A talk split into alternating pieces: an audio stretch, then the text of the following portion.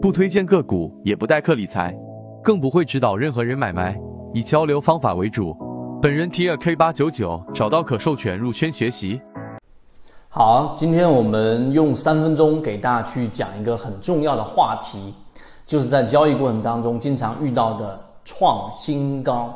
最近我们的自选鱼池里面的一心堂，以及我们所说的金牌橱柜，还有我们的金鱼报啊、自选鱼池等等。出现了很高概率的持续性的创新高，这再一次的用我们圈子的这样的一个实力，或者说用我们的方法告诉给大家，只要在股票市场当中，你的注意力不仅仅是在个股标的上，而是在学习方法，而在学习模型的前提之下，那么最后你一定能够大概率的捕捉到好的标的。那当然，我们想要去捕捉到好的标的，自然就是希望自己能够买的好的个股标的能够不断的创新高。但很多时候，我们对于创新高并不理解，以导致于我们的模型会非常的混乱。这也是为什么我们在圈子当中一直在给大家讲，分类是一个很重要的关键词。那么我们带大家走一遍。首先，第一个创新高，你可以把它切成两半，一个是新，一个是高。什么叫新高呢？对不对？这个创新高的这个新，一般情况之下是相比于近期的一个我们所说的一个高点，例如说前面的一个高点 A，这个高点 B，然后创出了前面的新高。这个创新高的过程当中的这个新，其实就是一个筹码更迭的筹码交换的一个过程，这是第一点。第二点，那这个筹码交换的过程当中，到底是我们要进行分类，是那些很有散的百分之九十九都是散户的零碎的意志，然后呢，统一的认为这个标的能持续的上行，这是第一种选项，还是我们说有一个一个比较大模块的资金体量的意志，带着很多零碎的意志，然后继续往前突破，然后创新高，对于未来有好的预期，才继续的往上去上行。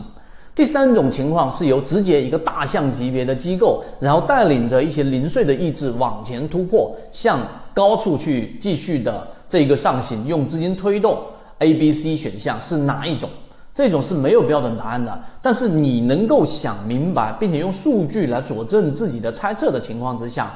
这三个交易模式是会有不同的模型的啊，这是第二个给大家去说明白的。那好，我们再继续来讲创新高过程当中的筹码交换。那筹码交换的过程当中，刚才我们说了，如果它是由第一种类型的意志来判断，那实际上很难有数据来佐证我们的判断，因为意志是零碎的嘛。每一个散户都继续的看好这个标的，那么这一种 A 模型基本上都是来自于一个上市公司的一个普遍的利好，也就是说这一个好利好。或者说能够支撑这一个股票的股价能够自自然而然的不断的往上行的，对未来有很好预期的，是所有人都知晓的一个利好。例如说，我们说贵州茅台，大家都知道是好的股票、好的标的，于是它不断的创新高。但这一种这一种模型啊，第一它很难建模，第二它基本上对我们的散户。能够从中产生收益的难度是很大的，也就是说一句简单明白的话，就所有人都看到的赚钱机会，基本上是没有人能够赚得到钱的。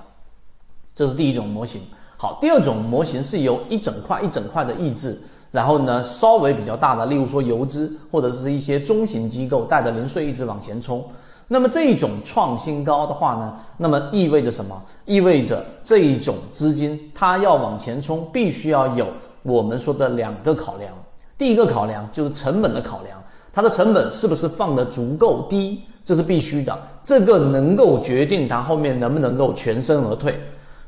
第二个就是在它突破新高之后有没有承接盘，就它能不能够顺利的离场，这是两个它要考虑的因素。那么这是第二种模型，第三种模型我们就暂时不说。因此你比较下来，我们圈子为什么要教大家去用散户割肉这个模型的原因，其实就基于它考量当中的这两个因素。当你明白这一点之后，那所谓的创新高的这个新，其实呢，就是刚才我们所说的，它在前面进行散户的大幅割肉，考虑到筹码，考虑到这一个筹码快速的集中，这其实就是我们所说的第二种模型的关键，就是一个整块的几个整块的资金，然后带着我们所说的这一个股价继续的往前冲。所以你明白这个之后，一心堂为什么创新高，金牌橱柜为什么创新高，这个模型的成功率就基于这一点。所以我们简单的带着大家走了第一第一个创新高的心，就代表着我们所说的它为什么能够大概率的突破新高。其实你明白这一点之后，只要你能够学会我们所在交易航线当中的择期缠论的第一类型和第二类型买点的布局，其实你就可以拿时间换空间了。好，我们下一个视频会给大家讲创新高的高到底是怎么样去理解。其实我们圈子讲这些内容，就是我们说交易的一个本质。当你明白了这个人性的本质之后，实际上才去设计自己的交易模式和交易模型，而不是一上来就是要学习交易模型。希望今天我们三分钟对你来说有所帮助。想要获取更多完整版的视频，找管理员老师获取就可了。好，各位再见，和你一起终身进化。